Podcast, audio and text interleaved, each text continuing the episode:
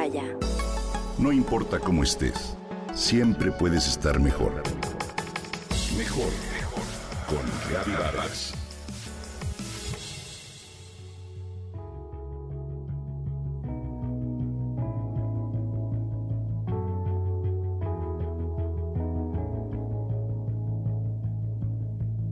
Dibuja y escribe.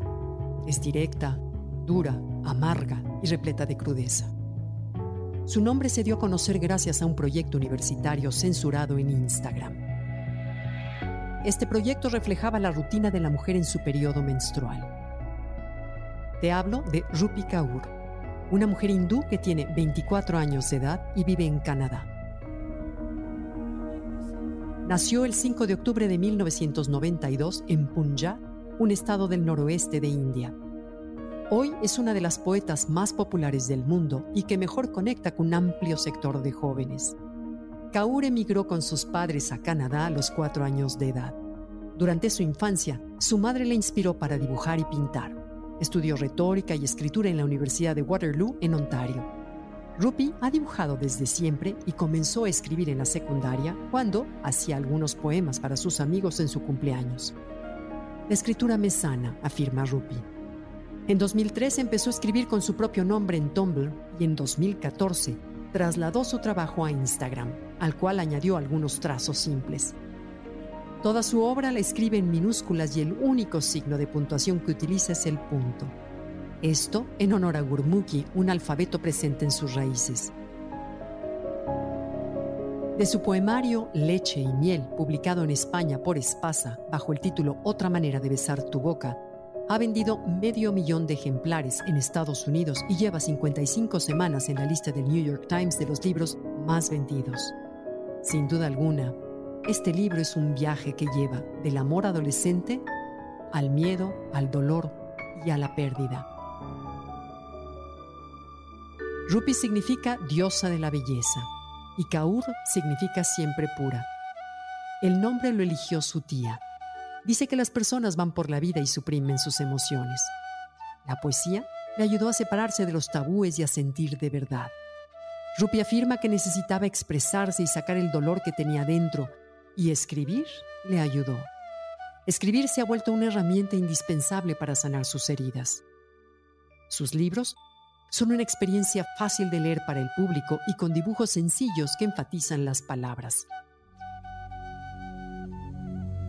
Sobre su libro Leche y Miel, dice que escogió ese nombre para su poemario, ya que estos dos ingredientes son reparadores. Mis padres me daban una cucharada de miel como medicina y a veces lo mezclaban con leche. Ambos son recuerdos esenciales de mi educación y más aún de mi comunidad, de la gente como yo, afirma Rupi. El título en la edición castellana es Otras maneras de usar la boca.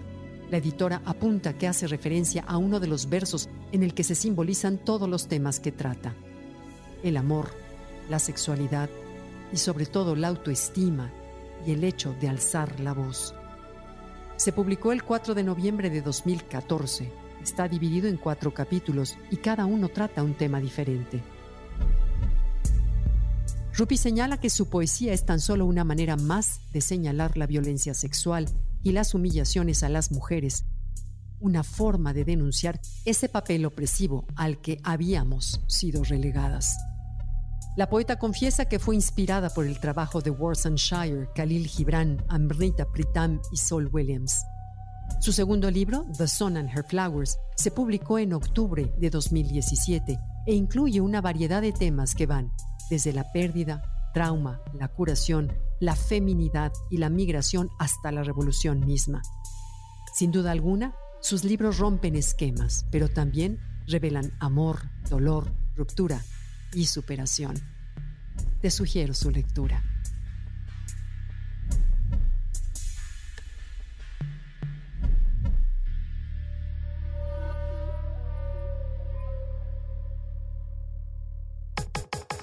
Comenta y comparte a través de Twitter.